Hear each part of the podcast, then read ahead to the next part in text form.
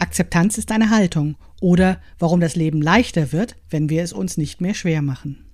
Der Möglichkeitenraum eröffnet sich, wenn alle, auch dicke Menschen, das erste Mal die Erfahrung machen, dass es Auswahl für sie gibt.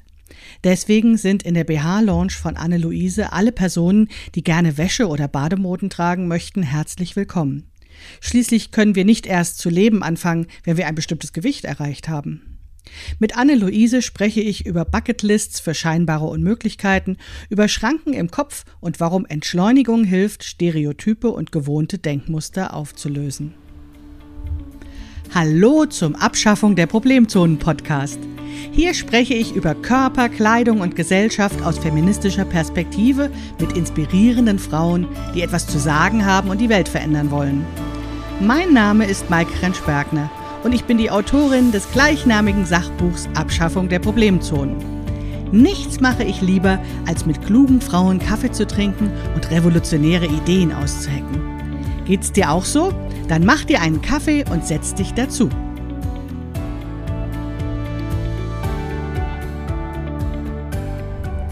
Hallo und herzlich willkommen zu Episode 2 des Abschaffung der Problemzonen Podcasts.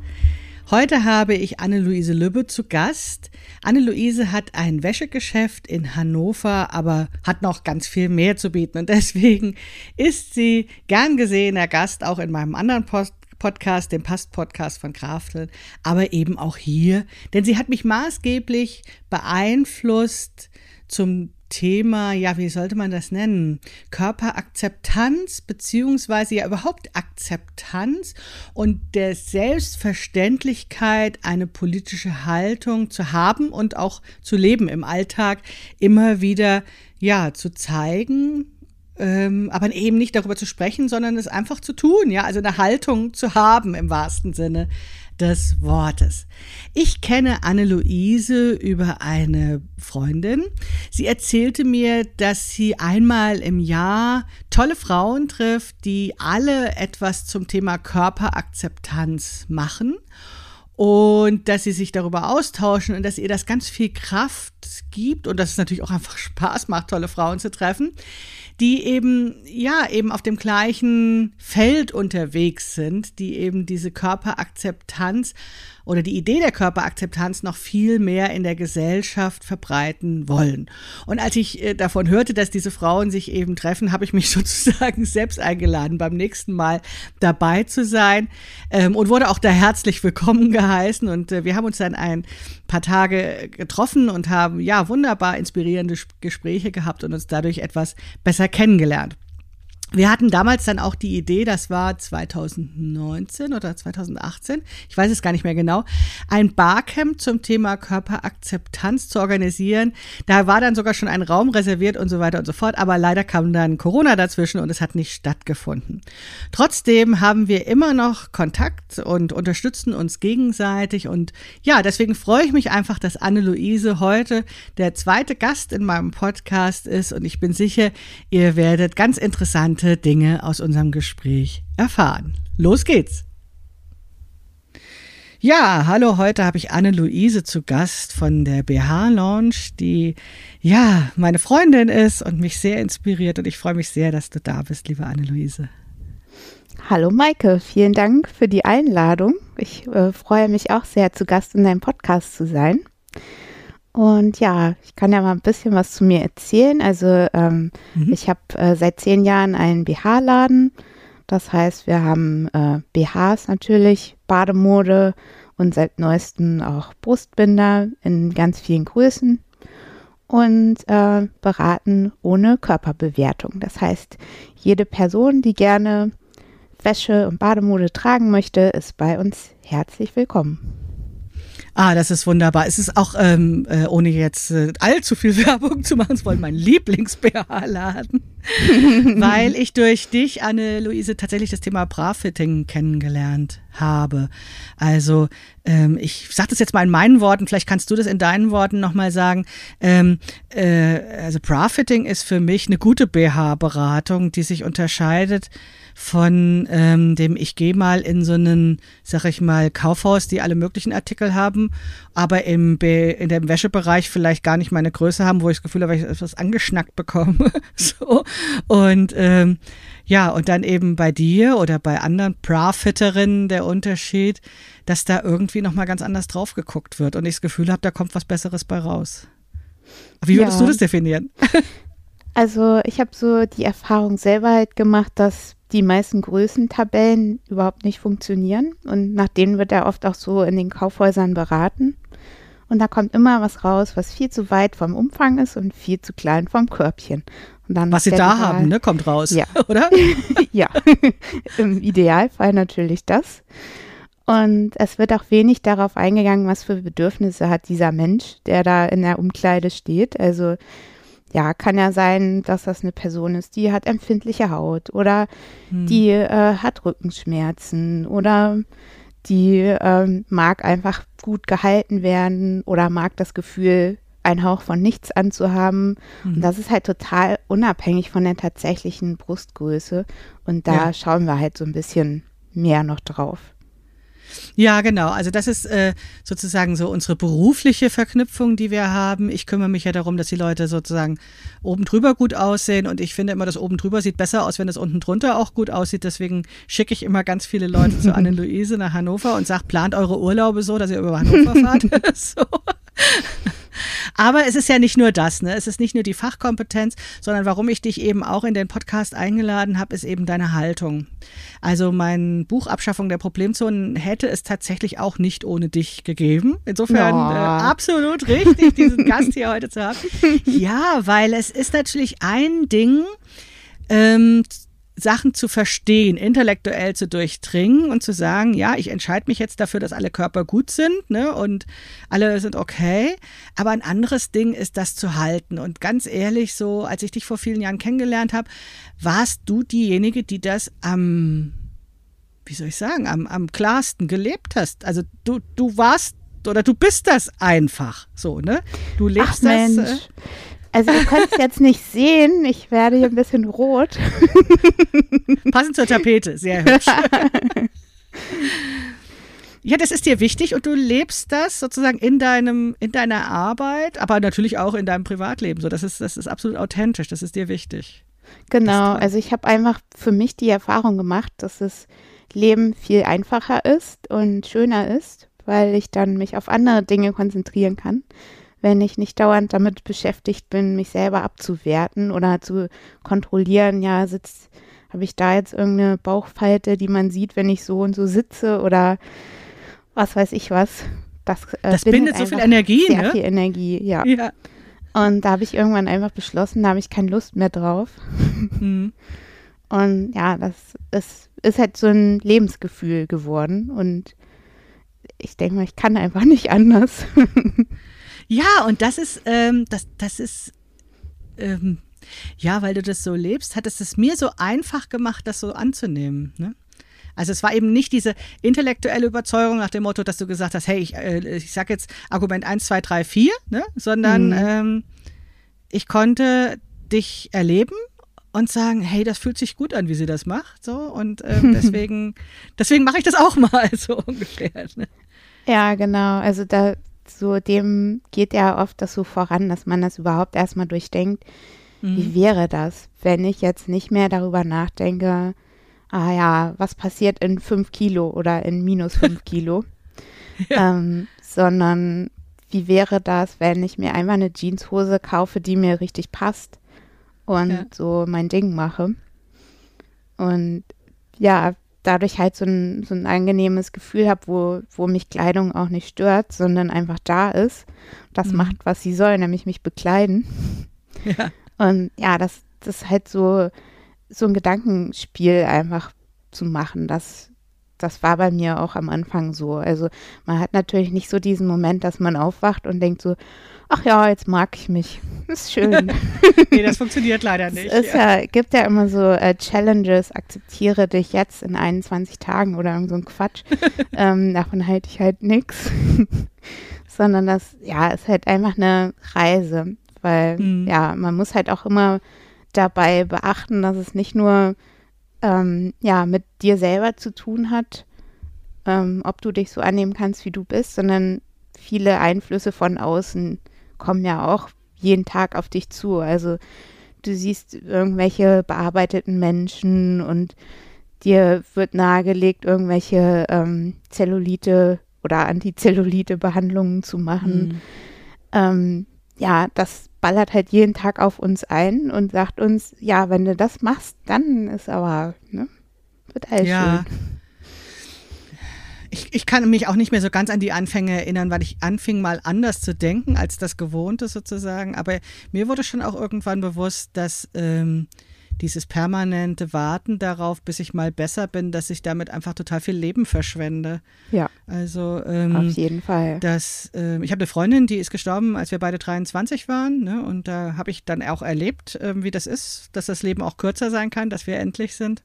Mhm. Und ähm, ich glaube, da fing das so ein bisschen schon an, dass ich gedacht habe, es kann doch nicht sein, dass ich erst dann anfange zu leben, wenn ich bestimmte Ziele erreicht habe. Und da ja dieses Körper, wie unser Körper ist, irgendwie so dominante Botschaften immer gibt, was du ja eben auch beschrieben hast, ähm, ja, glaube ich, bin ich dann schon irgendwann auf die Idee zu kommen, das kann doch nicht sein, dass ich dann erst glücklich bin, wenn ich so und so viel Kilo wiege oder sowas. Ne? Also das ist so traurig und das, äh, zu sehen, ich habe das, an, hab das an mir selbst auch beweint, äh, dass ich mich da um Lebensjahre betrogen habe irgendwie. Ne? Mhm. Ja, und man merkt halt auch, man kann ganz viele Dinge tun, von dem einem immer gesagt wird, das kannst du halt erst als schlanke Frau tun. Oder das mhm. kannst du als Frau mit kleinen Brüsten nur tun. So, mhm. ne? Und dann machst du es einfach und dann hast du es halt gemacht. und ja, merkst, ach ja, ging ja wohl irgendwie doch.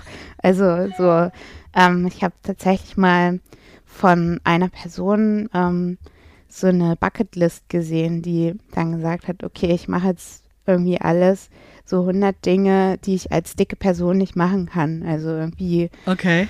keine Ahnung, ähm, im Bikini an den Strand gehen, tollen Sex haben oder tanzen gehen, Miniröcke anziehen, skaten, was weiß ich was. Und ähm, die hat es halt so nach der Reihe alles gemacht und ähm, ja, dann halt auch so viele Fotos gezeigt, irgendwie ihre Erfahrungen dazu im Blogpost geteilt. Und das fand cool. ich total, total inspirierend dachte so, ja, Mensch, die hat eigentlich recht. ist, ja, ist auf jeden Fall. Eine Person auch. Und ja, vielleicht äh, kann ich davon zumindest einen Teil auch machen, wenn die das kann. ja. Ich erlebe das ja so. Ich habe ja, ähm, seitdem ich dich kenne, trage ich ja Bikinis zum Schwimmen, weil die einfach irgendwie yes. total cool sind und gut passen. Ähm, und ich nicht das Gefühl habe, da fliegt irgendwas weg, wenn ich einen Kopfsprung mache. Und ich liebe es, Kopfsprünge zu machen. Und ähm, gleichzeitig, wenn ich dann aber diesen Bikini im Schwimmbad oder am Badesee trage und dann meine Kopfsprünge mache ähm, und schwimme, dann habe ich da auch immer das Gefühl, das ist so ein politischer Akt. Ne? Also dicke Frau mhm, im Bikini, die da Spaß ja. hat, ja, sich mhm. im Schwimmbad zu zeigen und auch zu zeigen, dass sie Spaß hat, das ist politisch. Also das, das ist, eine, irgendwie eine Demonstration, ja. meine kleine eigene Demo. Genau, ist eine Ein-Personen-Demo, das ist echt so. Ja.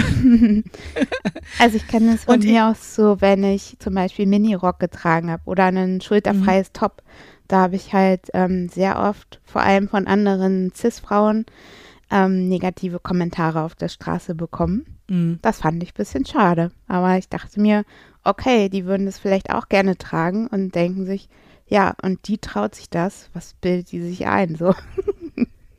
Ist komisch, ne, diese Reaktion. Mhm. Ist auch total traurig eigentlich, weil ähm, das ja, ja. Also ich musste lernen, dass das mehr über den, diejenige, die das sagt, aussagt, als über mich. Ne? Also ja. äh, wir sind ja darauf gepolt, dass wir das dann immer so persönlich nehmen und dann vielleicht denken, oh, habe ich was falsch gemacht oder sowas. Und die nächste Stufe ist ja tatsächlich zu sagen, ey, ist mir egal, was die sagen, das sagt mehr über die aus als über mich. Aber da musst du erstmal hinkommen. Ja, ja. Und das ist halt immer wieder so, ein, so eine Anstrengung, die du unternehmen musst. Ne? Und ja. das wäre halt Wie so eine Übersetzungsleistung, ne? Ja, das wäre halt netter, wenn man das nicht müsste. Das ist das, was du meintest vorhin mit, es reicht nicht, wenn man sozusagen es selbst entscheidet, sondern es gibt so viele genau. Einflüsse von außen, die immer wieder ähm, das Problem neu erzeugen, wo man es gerade abgeschafft hat. Ja, genau. Also es ja, ist ja auch einfach nicht so mh, hm, nicht so gewünscht, ne? Dass du dich so annimmst, wie du bist, weil dann kaufst du ja gar nicht mehr diese ganzen Produkte. Naja, das ist ja wohl ein Unsinn, weil ich kann mir gut vorstellen, dass ganz viele Leute äh, bei dir ganz viele Produkte kaufen und dass, dass du in deiner Art sozusagen das ganz anders äh, zu machen äh, tatsächlich äh, auch äh, sozusagen. Ja, also dass das genau andersrum funktioniert, ja. Aber ja. das wird uns ja erstmal so verkauft, genau. Also ja, das, äh, das ist ja genau ja. diese Problemzonengeschichte, ne? Wir, ähm, genau. Es werden uns Problemzonen angedichtet und da werden, werden Lösungen verkauft und ähm, das koppelt den Kapitalismus an. Ja, wobei ich, ich sehe mich halt auch eher so ein bisschen so als Hilfe. Ähm, dazu, dass andere Leute das so ein bisschen für sich rausfinden, womit sie sich gut fühlen. Und wenn jetzt eine Person kommt, die sagt, ähm, ich liebe das, ohne BH rauszugehen, weil das gibt mir einfach richtig gutes Gefühl. Dann bestärke ich die da drin. Und ich sagte auch, in, in, manchen beruflichen Kontexten geht es vielleicht nicht, aber ähm, es ist etwas leichter geworden in den letzten Jahren, auch braless zu gehen sozusagen. Und wenn du das, dich gut fühlst damit, dann mach das. So, ne? Das ja, das meinte ich jetzt auch nicht, dass du allen ja, das ja. andrehst. Ja. Aber ich habe darüber tatsächlich auch äh, viel nachgedacht. Deswegen finde ich es auch ganz gut, dass du es erwähnt hast. Naja, es ist halt, ich sag mal, also mh, hm, wir können ja den Kapitalismus nicht einfach so überwinden. Ne? Und das heißt, wir müssen ja, wir leben in diesem System und müssen ja auch unsere Miete bezahlen und so weiter und so fort. Deswegen arbeiten wir alle und ähm, und deswegen können wir aber auch innerhalb des Systems ja schon was verändern. Ja? Und ja. Ähm, diese äh, kapitalistische Logik müssen wir nicht eins zu eins übernehmen, um überleben zu können, sondern ich finde, dein Beispiel ist tatsächlich ein gutes Beispiel zu sagen, okay, äh, wir stürzen damit noch nicht gleich den Kapitalismus, aber ähm, wir können bestimmte Botschaften, die da so ähm, gemacht werden, können wir einfach sagen, nö, ist nicht unseres so und ähm, dann eben Ersatz anbieten. Und, die, und das hast du ja eben auch schon formuliert, dass dieses Dienstleistung oder Produkt, die du anbietest, ist eben nicht nur die Wäsche selbst, sondern eben auch diese Form von ja, Beratung, vielleicht kann man das nennen. Ne? Ja, ähm, genau womit die Leute dann eben ähm, gestärkt rausgehen. Und das wird nicht immer gegen Geld getauscht, aber ich bin ziemlich sicher, dass wenn jetzt jemand da äh, bestärkt wird, ohne BH zu gehen, ja, dann das irgendjemand erzählt, die dann vielleicht wieder zu dir kommt oder sowas. Genau, ne? so denke ich das auch. Also ähm, ja, man kann halt das nicht ändern, dass das System so ist, wie es ist. Aber ähm, man kann eben darin einfach so seinen Platz finden. Mhm. Und ähm, ja, dann eben auch sagen, so, ich will dir jetzt nicht das andrehen, weil ich es da habe, sondern ähm, ich gebe dir vielleicht auch einen Tipp, wo ich weiß, wo du das Richtige kriegst. Ja. Ja. Ja, und oftmals ist es ja auch so, dass dann die Leute wiederkommen. Also bei mir ist es ganz viel so, dass ich auch manchmal Leute wegschicke, weil ich das Gefühl habe, die sind jetzt noch nicht so weit oder das passt irgendwie aus irgendeinem Grund nicht so. Und entweder kommen dann andere Leute aufgrund deren Empfehlung oder sie kommen nach ein paar Jahren wieder, weil sich einfach auch was geändert hat und dann passt es auf einmal. Und dann genau. wäre das aber, wenn ich sie zu dem Zeitpunkt überredet hätte, gar nicht gut gelaufen. So, ne? Also insofern. Ja, da hätte ja. dann niemand was davon gehabt. Ja, richtig. Außer kurzfristig ein bisschen Geld in der Kasse, ja. aber. ja. ja, genau, auf jeden Fall. Naja, also ähm, ich habe dich eingeladen, weil du eben diese körperpositive Haltung, das ist ein bisschen mehr als körperpositiv. Es ist ja ähm, auch insgesamt so eine, so eine Haltung mit ganz viel Akzeptanz für verschiedene Lebensformen und so weiter, weil du das so lebst und weil ich das eben eigentlich jeder Frau, jedem Mensch wünsche, ähm, so jemanden zu haben, weil es ist einfach so viel äh, leichter, sozusagen das zusammen auch zu machen oder ähm, ja, abzugucken. So manchmal in so kleinen Situationen, ja, äh, wo man dann irgendwie vielleicht im Café sitzt oder sowas, ne, wie, wie dann jemand wie du anders reagiert als jemand anders. So. Und das macht es ja dann sozusagen, das sind so, äh, ja, nicht Beispiele, die man nachmachen will, aber die irgendwie hängen bleiben und dann ja. eben einen bestärken in dieser eigenen Vorhaben, mehr Akzeptanz zu haben. Ja, also ich denke, äh, bei mir kommt es natürlich auch daher, weil ich ganz, ganz viele unterschiedliche Leute sehe, so in der Mhm. Beratung. Also ja, Menschen jeden Geschlechts, also viele Transpersonen, Mhm. aber auch Cis-Männer, die Wäsche tragen wollen, nicht-binäre Personen, also ja, einfach sehr, sehr unterschiedlicher, sehr dünne, sehr dicke Personen, große, kleine Personen, Behinderte, Nichtbehinderte. Und Mhm. irgendwann ähm, siehst du halt diese Merkmale nicht mehr und kategorisierst das nicht so, sondern du siehst, ach, was, was möchte dieser Mensch von mir? So, Mhm. und ähm, du lässt dich halt mehr auf das Individuum ein. Und diese Schranken im Kopf fallen dann so ein bisschen. Und es hat Mhm. bei mir auch tatsächlich ein bisschen gedauert, ähm, weil wir ja einfach so diese Stereotype so antrainiert haben. So, ähm, ja, dicke Person sitzt immer faul auf dem Sofa und wozu braucht die einen Sport-BH, ist so der Klassiker. Mhm, ja. ähm, Aber sie sollen Sport Ja. machen, aber es gibt kein BH dafür. ja, ja, auf dem Sofa. Ja. Ja, und das ist halt so, äh, wenn man da auch direkt im Kopf mal den Umweg nimmt und sich da so ein bisschen selber auf die Schliche kommt und ähm, ja, merkt, ach, was habe ich denn hier gedacht eigentlich? Vielleicht, vielleicht ist es eine ganz andere Person, vielleicht ist Ja. die irgendwie, ja, vielleicht geht die rudern oder äh, was weiß ich was, sieht man ja nicht immer. Ja. Und ja, das, das äh, war so ein erster Schritt für mich. Also einfach das Entlarven, so diese, Ja. Diese Schubladen, die wir im Kopf haben und auch einfach mal sich so Alternativen dazu zu überlegen. Oder zu fragen, ne? Oder Genau, einfach oder nachzufragen, zu sagen, was fragen. willst du eigentlich? Ja,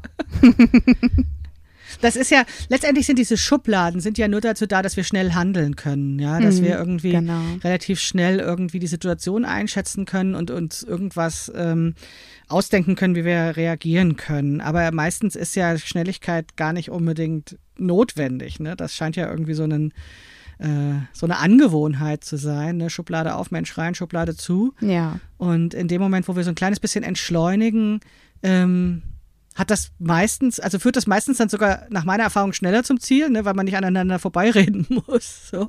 Und dann hat Genau. man eben die Ruhe, mal genau zu fragen oder ja, in, durch Kontakt, durch Kommunikation her, äh, herauszufinden, um was es eigentlich wirklich geht. Ja. ja, und du drückst damit der anderen Person halt auch nicht das auf, von dem du denkst, dass es das Richtige ist für die. Hm. Ne? Also das habe ich halt auch so gelernt. Auch äh, wenn ich jetzt sehe, ja, der Person passt äh, irgendwie ein BH in 80G richtig super, aber die mag das nicht so eng, dann nimmt sie halt 85F und dann ist das Mhm. das Richtige für die. Und da, ja, die, ich sag auch den KundInnen immer in den Umkleiden, sie müssen das anziehen. Ich kann ihnen nur so ein bisschen Hilfestellung Ja. geben, welche Größen sie brauchen und auch ähm, wie sie rausfinden, ob das den ganzen Tag über für sie bequem ist. Aber Ja. letzten Endes, es ist ihre Entscheidung und ihr Körper und sie wissen am besten, wie sich's anfühlt. Aber das muss man auch erst lernen. Ich weiß, dass ich den, die, äh, den ersten BH, den ich bei dir gekauft habe, auch nicht so gerne getragen habe. Da, ähm, das war noch nicht das Richtige. Also ich musste dann auch erst mal lernen, überhaupt äh, meinen Körper ernst zu nehmen und äh, überhaupt zu sehen, welche Entscheidungen ich äh, treffen kann, so ungefähr. Ne? Also, Hm. weil ich eben vorher, weiß ich nicht, 30 Jahre lang äh, auch kneifende BHs getragen habe, ja. Ähm, war das dann irgendwie, musste ich da auch erst reinwachsen in dieses, ich darf das bestimmen, ich darf das entscheiden Genau, ne? du musst halt auch erstmal so ein bisschen rausfinden, wie muss der BH sitzen, damit er für dich Mhm. gut ist. Also das war Mhm. bei mir auch so. Das, Mhm. ähm, ja, ist halt mit einer anderen Größe, die ja sehr häufig dabei rauskommt, ist es halt ein völlig anderes Körpergefühl, weil der BH Mhm. einfach an anderen Stellen des Körpers sitzt. Ja, Und ähm, ja, dann mit einem guten BH eben die Last von der Schulter genommen wird und mehr so ähm, ja vom Unterbrustband getragen wird. Und da findet man mit der Zeit so ein bisschen das für sich raus, inwieweit man Ja. das mag. Ja. Ja, und äh, ähm, wie soll ich sagen, durch die, die doch auch große Auswahl, die du in deinem kleinen Laden hast, ähm, hat sich der Möglichkeitenraum ja auch erweitert. Ne? Also Mhm. ähm, als dicke Frau kenne ich das, dass ich ähm, früher ähm, immer froh wenn ich war, wenn ich überhaupt was kaufen konnte. Also Ja, das ist genau. nicht nur auf Wäsche bezogen, sondern auch wenn ich eine Hose kaufen wollte oder was weiß ich was. Ähm, ich war ganz äh, gewohnt, ähm, Kompromisse zu machen und ja, war froh, wenn ich irgendwas hatte. So. Und äh, durch das Nähen ist es ja bei der Oberbekleidung bei mir so geworden, dass der Möglichkeitenraum sich immens geöffnet hat. Und ähm, ja, bei der Unterwäsche erlebe ich das in deinem Laden, ne, wo du dann eben dann noch irgendwas auf einmal anschleppst, wo du sagst, probier doch mal das, wo ich nie auf die Idee gekommen wäre, dass es das gäbe oder dass es das für mich gäbe oder so. Mhm. Ne? Ja. Ja, also ich kenne das auch, ähm, so die Erfahrung als dicke Person, dass man dann eben die Kleidung raussucht in der größten Konfektionsgröße, die Mhm. verfügbar ist im Geschäft.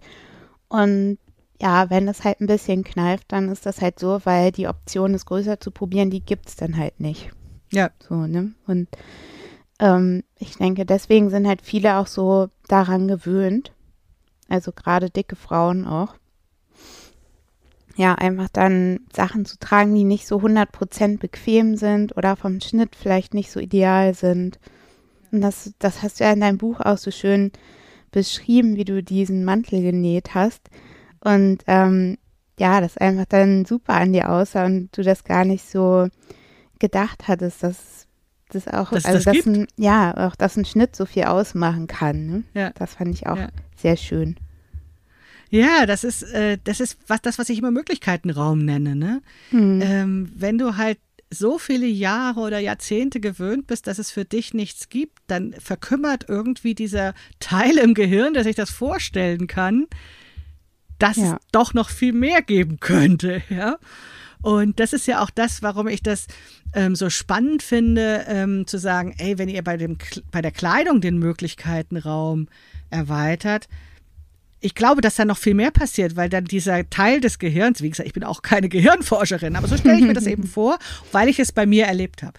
Dieser, dieses Teil im Gehirn, was sozusagen den Möglichkeitenraum erweitert, wird trainiert und das überträgt sich auf andere Lebensbereiche. Ja? Also ich stelle immer mehr, in, immer mehr Grenzen in Frage nach dem Motto, dass, dass ähm, das kann ich nicht oder das darf ich nicht oder sowas, sondern sagt dann, ja, aber ich könnte es doch mal probieren. Und, und deswegen ist es auch Genau. mit diesen Kopfsprüngen beim Schwimmen für mich so wichtig, ja. Das war auch sowas, wo ich lange, lange dachte, ey, das ist doch gar nichts für mich. So, das, das gehört gar nicht zu meinem Leben dazu. Und dann habe ich das gemacht und es fühlte sich so großartig an, durchs Wasser zu gleiten und so weiter. Und, und solche Erlebnisse, egal ob es jetzt Kleidung ist oder der Kopfsprung, das, er- das trainiert unseren Gehirnbereich für den Möglichkeitenraum. Wie auch immer, vielleicht brauchen wir mal ein besseres Wort dafür oder sowas. Aber dann kann man sich eben noch viel mehr trauen. Und das ist das, ja, jetzt gerate ich richtig in Rage. Ja, was mich sehr einfach schön. so, was mich einfach so ähm, glücklich macht, weil das möchte ich ganz vielen Leuten ermöglichen. So. Ja, das gibt ja einfach so eine Freiheit, ne? Auch eine Freiheit Ja. im Kopf. Das ist Ja. es einfach. Weil ähm, du selber auch auf, auf einmal die Möglichkeit hast, aus deiner eigenen Schublade so ein bisschen rauszuklettern und über den Rand zu schauen. Ja, genau. Ist ja nicht nur die anderen Leute, die mich in Schubladen stecken, sondern ich habe Mhm. mich da ja dann auch arrangiert drin. Ne? Mhm. Ja.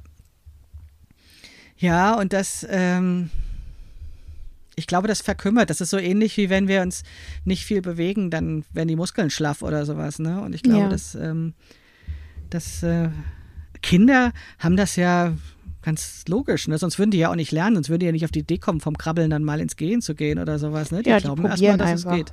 Ja, genau. so.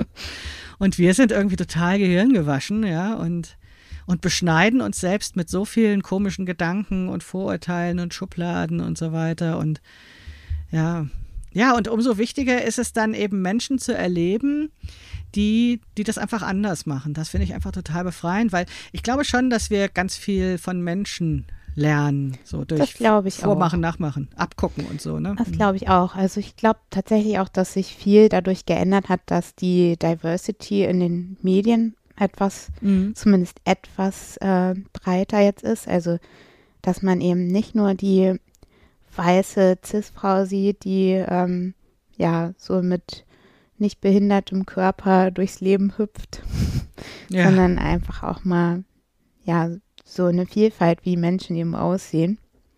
Ist noch eine Menge zu Mhm. tun, aber es Ja. ist, äh, sie beginnen ja damit. Also es ja. gibt Mhm. es zumindest. Das ist ja. ist Naja, ja der erste. Schritt war ja, dass wir das selbst gemacht haben, dass Ja. man zum Beispiel bei solchen Medien wie Instagram eben seinen äh, Feed selbst zusammenstellen kann und dann festgestellt, also ich habe dann festgestellt, dass es wirklich eine Sehgewohnheit ist. Also Ja, dass ist ähm, je mehr ich zum Beispiel alte Menschen oder dicke Menschen in meinem Feed drin hatte, umso mehr konnte ich auch die Unterschiedlichkeiten erkennen. Also vorher waren die einfach nur in der Schublade drin alt oder dick oder wie auch immer. ne? Und ähm, oder auch äh, dunkelhäutig zum Beispiel, ne? Die ähm, konnte ich lange Zeit dann auch erstmal sozusagen nicht auseinanderhalten, ja. Und aber je mehr ich das gesehen habe, umso mehr konnte ich das als normal hinnehmen oder als zu meiner Lebenswelt dazugehörig und dann eben auch die Individualitäten erkennen.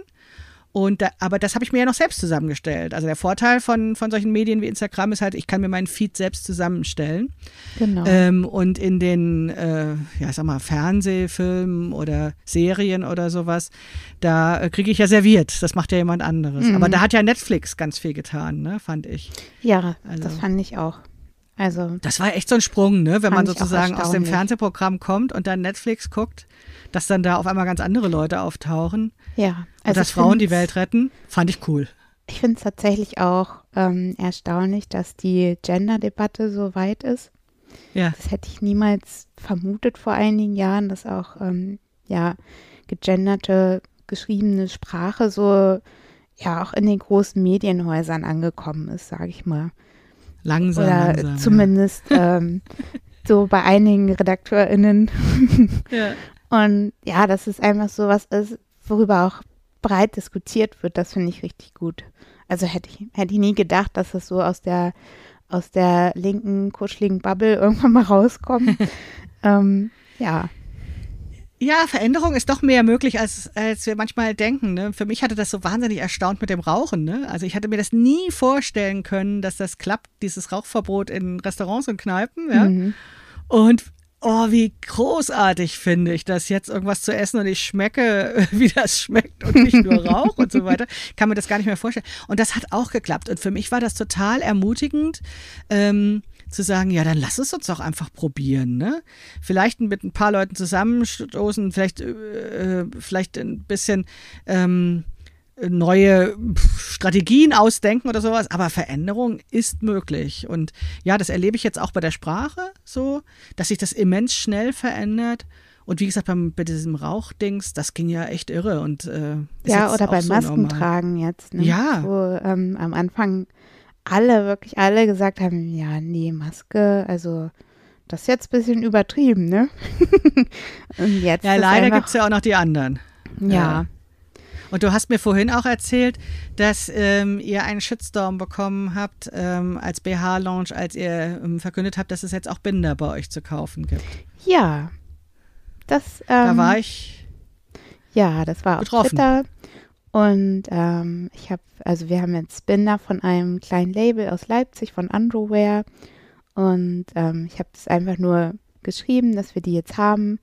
Wir haben zwar nicht so die Nachfrage, aber ich finde es halt aus politischen Gründen einfach wichtig. na so, und die Nachfrage ähm, folgt dem Angebot, ne? Also das muss ja. ich erstmal rumsprechen. Genau, also Leuten einfach die Möglichkeit zu geben, das in einem sicheren Raum mit einer guten Beratung anzubieten. Ja, und da kamen wir natürlich direkt äh, trans-exklusive Feministinnen, trans-exkludierende. also, und ähm, ja, haben dann eben gesagt, dass das äh, sei kinderfeindlich. Ähm, ich würde für Geld alles tun. Meine, Gerade du. ja, da dachte ich, ah ja, ihr kennt mich. ja, genau.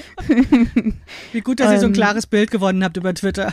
ja, also das war halt, war teils echt übel. Also auch mit so äh, Bildern, so Röntgenbildern von, von diesen abgebundenen Füßen und sowas Ah. wollt ihr äh, jungen Mädchen andrehen und sowas. Und ich dachte, na, bei euch geht's ab.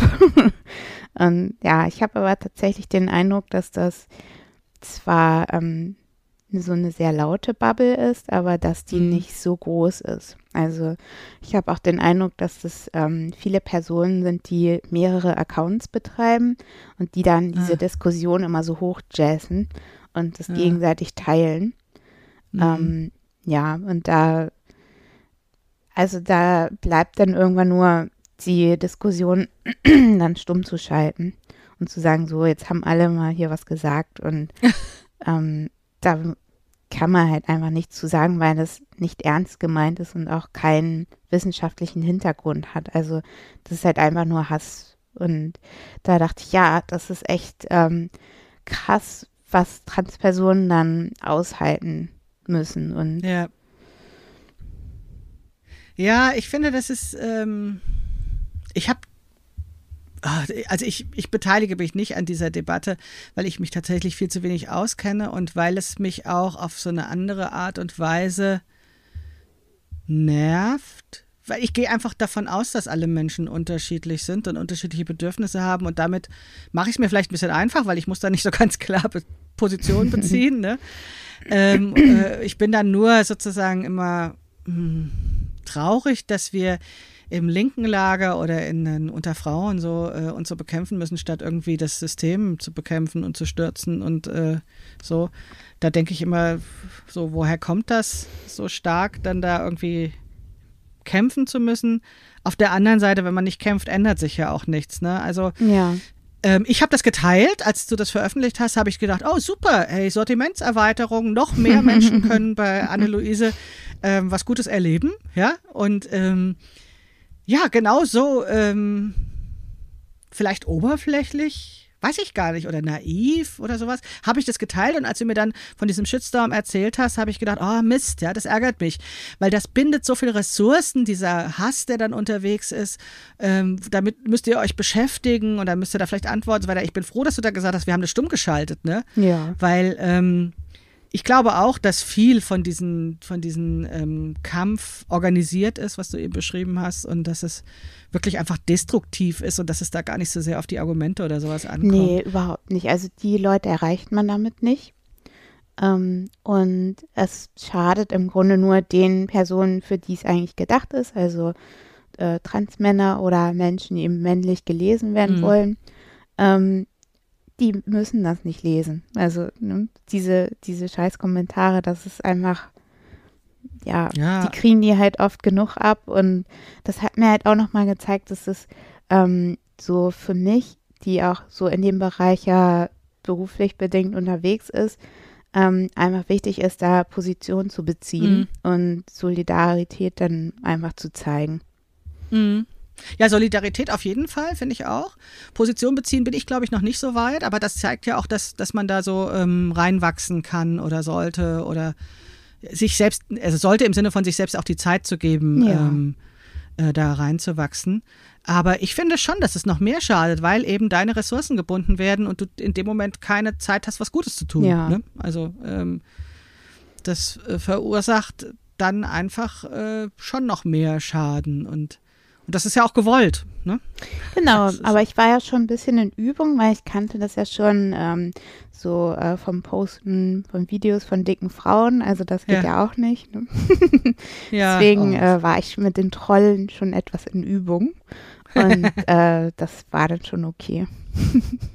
Ja, auch das großes Vorbild. Also ähm, und ich finde das auch wichtig, das, darüber zu reden, weil ähm, ich habe ja 2015, 14, 15 dieses Blog geschrieben bei stern.de über Körperakzeptanz und damals wurde noch nicht über sowas geredet. Also Mhm. äh, ich wurde auch äh, von den Trollen extremst angegangen und ich war total hilflos, was ich machen sollte, weil ich habe es persönlich genommen. Ich wusste nicht, dass es anderen Leuten auch so geht. Also ähm, ich konnte das, diese, diese Sachen, die ich geschrieben habe, nicht von meiner Person trennen und deswegen war ich persönlich angegriffen und sehr hilflos erstmal. Also habe jeden Abend geweint und ähm, wusste überhaupt nicht, was ich machen sollte und habe dann Gott sei Dank Unterstützung bekommen von einer Feministin, die ähm, mir eben ihre ähm, ihre Regeln, ihre Umgangsregeln zur Verfügung gestellt habe, die ich dann erstmal genutzt habe, nach dem Motto, Ach, das ist erlaubt cool. hier und das ist verboten.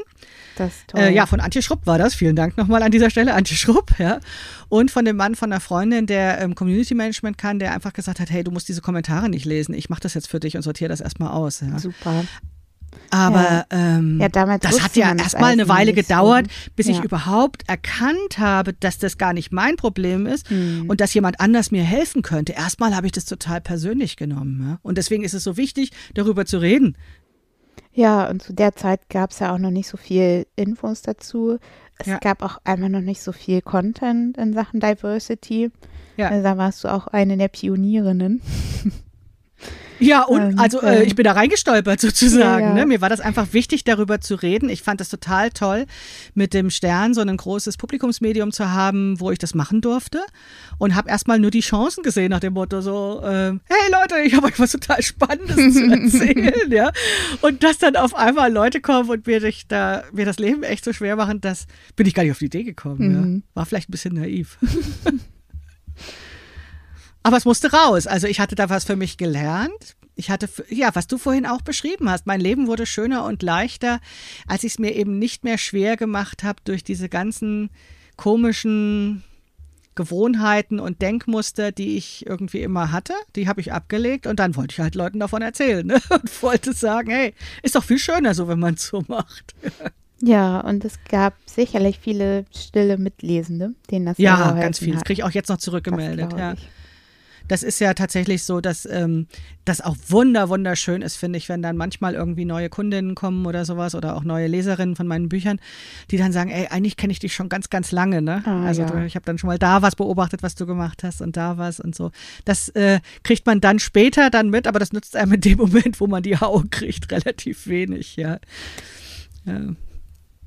Aber ja, vielleicht braucht es auch manchmal dieses ähm, dieses äh, frisch Forsche, das dann einfach mal zu machen und nicht äh, vorher erst über die ganzen Gefahren nachzudenken, die kommen Ja. könnten. Und ich war ja auch nicht die- Erste. Also gut, ja, in Deutschland eine gewisse Pionierin in Körperakzeptanz, aber ich hatte natürlich auch englische Bücher gelesen und hatte von den englischen Fettaktivistinnen gehört und habe auch ähm, Magda Albrecht schon gelesen gehabt zum Beispiel und äh, das, äh, da war ich ja auch nicht die Erste. Also das hängt ja alles immer mit allem zusammen. Ja, ja, zu der Zeit war alles noch recht klein und niedlich. Ja, Da gab es ein paar Plus-Size-Modeblogs und ja, genau. ähm, ja, das war natürlich in den USA einfach viel, viel größer noch oder auch so in der Black Community, wo, Ja. wo das ja auch schon viel eher Thema war, Fat Acceptance. Also Ja. die Akzeptanz dicker Körper. Das ist auch wichtig, da immer noch mal, finde ich, da wieder drauf hinzuweisen, weil wir haben das Ei natürlich nicht, äh, das Rad nicht neu erfunden oder sowas, sondern das, das äh, ist so ein Staffelholz, was irgendwie auch weitergereicht wird, wo dann auch äh, man wirklich sagen kann, wo habe ich es denn jetzt her? Ja, So, ne? ja. ja, das stimmt. Und das ist ja irre, weil das ist ja noch gar nicht so lange her. Ne? Wir reden Mhm. jetzt so von 2013, 2014 oder sowas, wo das so in Deutschland so, weiß gar nicht, würde ich, habe ich es beobachtet, dass es so gekommen ist. Vielleicht ein bisschen früher noch. Ja, ich habe es noch nicht gesehen, früher weiß noch. ich nicht. Ne? Aber so die Zeit, ne? Mhm. Und das ist ja irgendwie noch keine zehn Jahre her. ja. ja, Hammer, ist ne? schon toll, was sich alles getan hat. Ja. Und das ist das, was ich vorhin mit den Raucherkneipen meinte, ne? Also es ist möglich, was zu verändern, ja? Ja. Also auch Auf wenn vorher Fall. mit einer Selbstverständlichkeit überall die Kippe angezogen, äh, angezündet wurde, ja? Und die Augen treten. Und jetzt, ich kann meinetwegen immer noch rauchen, aber ich muss nicht immer unbedingt daneben sitzen oder stehen. Mhm. Und du musst nach dem Kneipenabend nicht sofort Haare waschen. Und ich weine nicht so viel. ja. ja, oh Gott, ja, was ich da früher alles gemacht habe mit Kontaktlinsen und dann noch diese Kippen. Ja, ich weiß gar nicht mehr, wie ich das früher ausgehalten habe. Okay, aber anderes Thema. ja, da hat sich tatsächlich viel getan und ähm, ähm, ja, äh, auch im deutschsprachigen Raum tatsächlich mehr Leute gefunden. Stimmt, es fing mit diesen Plus-Size-Bloggerinnen an. Das hatte ich auch so Ja. das Gefühl. Äh, Vielleicht ist das auch sinnvoll, weil es sind die Bilder, ne, die was verändern, wenn man das sieht. Ja, und tatsächlich so, da schließt sich auch der Kreis wieder so ein bisschen, weil ähm, es ist einmal auch die Kleidung und die mhm. Möglichkeiten, sich dadurch auszudrücken, die halt was mit uns machen. Und ähm, ja. je mehr wir die Möglichkeit haben, auch so unsere Persönlichkeit in der Kleidung auszudrücken, desto mehr finden wir halt auch zu uns selber. Das ist einfach so. Also ja. sei es jetzt, ähm, dass ich irgendwie den modischen Reifrock anziehen will, ähm, oder sei es, dass ich einfach nur so eine super bequeme Cargohose mit T-Shirt anziehen will. Ne? Wenn es das nicht gibt in meiner Größe, ähm, ja. dann kann ich das halt nicht. Ja, und das war das, wo ich äh, bei den äh, Plus-Size-Bloggerinnen immer so ein bisschen Schwierigkeiten hatte. Die haben ja ganz stark dafür gekämpft, ähm, dass die Labels äh, mehr das bringen, was sie haben wollen. Ne? Mhm. Also die haben dann gesagt, wir wollen die gleiche Mode haben wie bei den kleinen Größen und so weiter. Und ich ich konnte den Kampf verstehen, aber ich habe im, im Stillen immer gedacht, ja, warum näht ihr euch das nicht? Ja, dann macht's doch, warum macht's doch selbst so ungefähr, ne? Ähm, weil ich natürlich auch von dem Hintergrund komme, dass ich weiß, dass eben ein dicker Körper, ich sage immer, je mehr Körper an einem Mensch dran ist, umso mehr Variationen gibt es auch. Ja. Und das ist dann eben auch so, dass es für die Herstellenden für, von Kleidung immer schwieriger wird, was Passendes zu machen, ne? weil die eine hat halt die Beule hier und da den Hügel und das Tal und was weiß ich wie des Körpers. Und ähm, dann werden Kompromisse gemacht und es gibt nur noch Sack, Säcke zum Anziehen, ne? damit halt mhm. halt alles reinpasst und irgendwie verhüllt ist. Und dieser Wunsch dieser Plus-Size-Bloggerin zu sagen, wir wollen jetzt aber genau die gleiche Mode haben, ähm, da hatte ich sozusagen technische Bedenken, dass das wirklich möglich ist und es ist halt individuell genäht, geschneidert dann doch einfacher. Trotzdem hat sich ja da auch ganz viel getan. Also die Auf wurden dann auch Fall. gehört, die haben ihre Stimmen erhoben und es wurde als eine ähm, ja, große Gruppe erkannt und das hat sich auch da ja tatsächlich das Angebot sehr verändert, was ja, auch ähnlich, ne? Es gibt bauchfreie Tops für dicke Personen, ja. also unglaublich. ja, also ähm, und auch das wieder in relativ kurzer Zeit, ne, ja. hat sich das geändert. Ich finde, das macht Hoffnung. Also äh, wir leben ja gerade in einer Zeit, wo ich oh, echt oft down bin mit Pandemie und Krieg und Klimawandel und so weiter oder Klimakatastrophe, wie wir es eigentlich nennen sollten, ja. Und ich denke, oh ja, alles, alles Mist, ja. Aber wenn wir jetzt so darüber sprechen, dass Veränderung möglich ist und auch in relativ kurzer Zeit, ja, erstaunlich kurzer Zeit, finde ich, macht das eigentlich Hoffnung, weil das schon zeigt, dass es einfach nur so Leute geben muss wie dich und mich und die anderen Tollen da, die ja. ich noch in den Pod Podcast einlade, die ähm, ja einfach immer wieder davon erzählen, berichten und das leben und zeigen. Das ja. denke ich auch. Also ich, ich glaube, dass ja einfach jetzt so durch Krisen eben auch immer ganz viel Potenzial da ist, was zu verändern.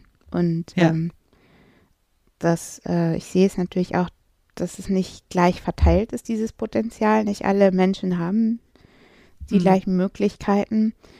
Aber wir haben halt die Möglichkeit, so als Gesellschaft einfach so einen Shift dann zu machen und Dinge auszuprobieren. Das haben wir jetzt in der Pandemie echt schön mhm. gesehen, wo ähm, viele Sachen einfach angeschoben wurden, wovon die Leute nicht zu träumen gewagt haben. Also ja. Ja, allein wenn ich, wenn ich dran denke, so wir, wir haben ja vorher nur Beratung vor Ort gemacht und bieten das jetzt halt auch alles online per Videokonferenz an ja. und das geht.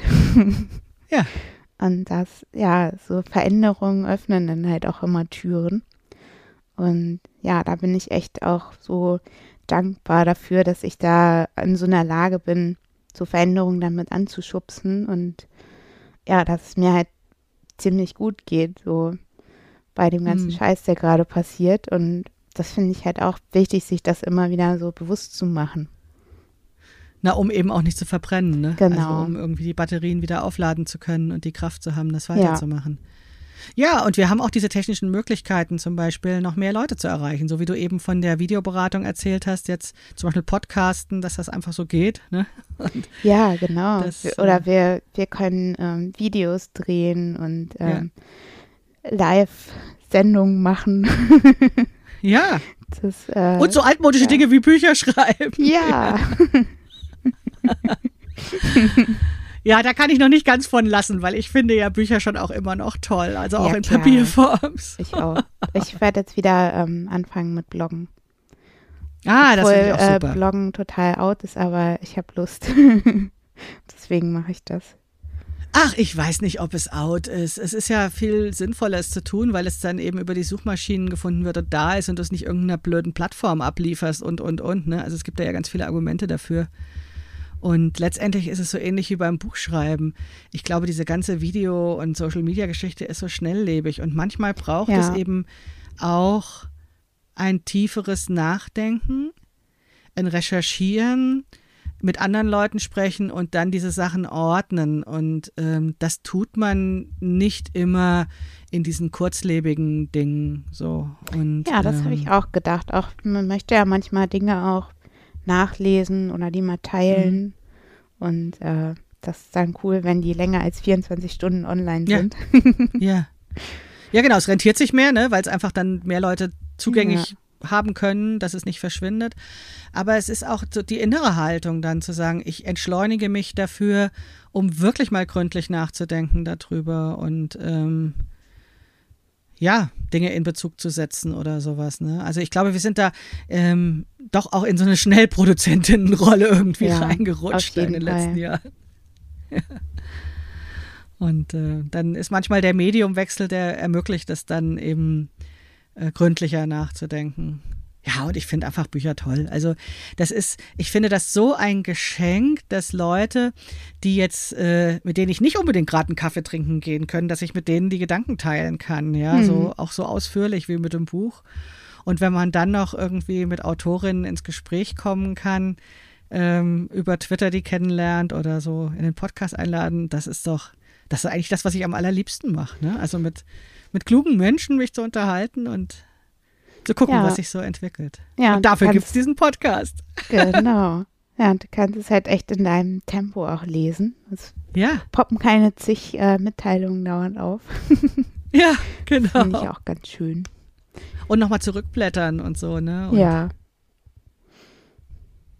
Ach ja, wie schön. Und wie schön, dass es so tolle Menschen gibt, die man dann eben auch einladen kann wie dich. Anneliese, das war ja, ganz, ganz toll.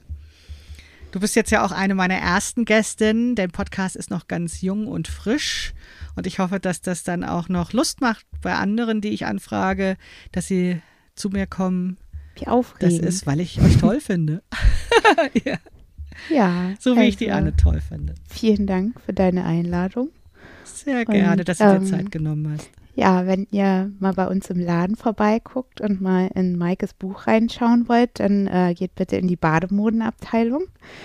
Ähm, da liegt das Meine Lieblingsabteilung aus. bei euch. Genau. da könnt ihr da mal reinblättern und ja, Genau, also. äh, Ich verlinke das auch nochmal in den Show Notes, dass ihr BH-Launch heißt und dann können euch auch alle Leute finden. Und ähm, ja, schön, dass du da warst. Ich habe mich sehr gefreut, mit dir zu sprechen. Dankeschön. danke. Lust auf mehr? Auf abschaffungderproblemzonen.de bekommst du nicht nur mehr Informationen zum Buch, eine Leseprobe und die Podcast-Show Notes. Dort findest du auch kostenlose Stickvorlagen, mit denen du Einkaufsbeutel besticken kannst, damit wir uns unterwegs erkennen. Gemäß meinem Motto: Lasst uns Banden bilden, um die Problemzonen abzuschaffen.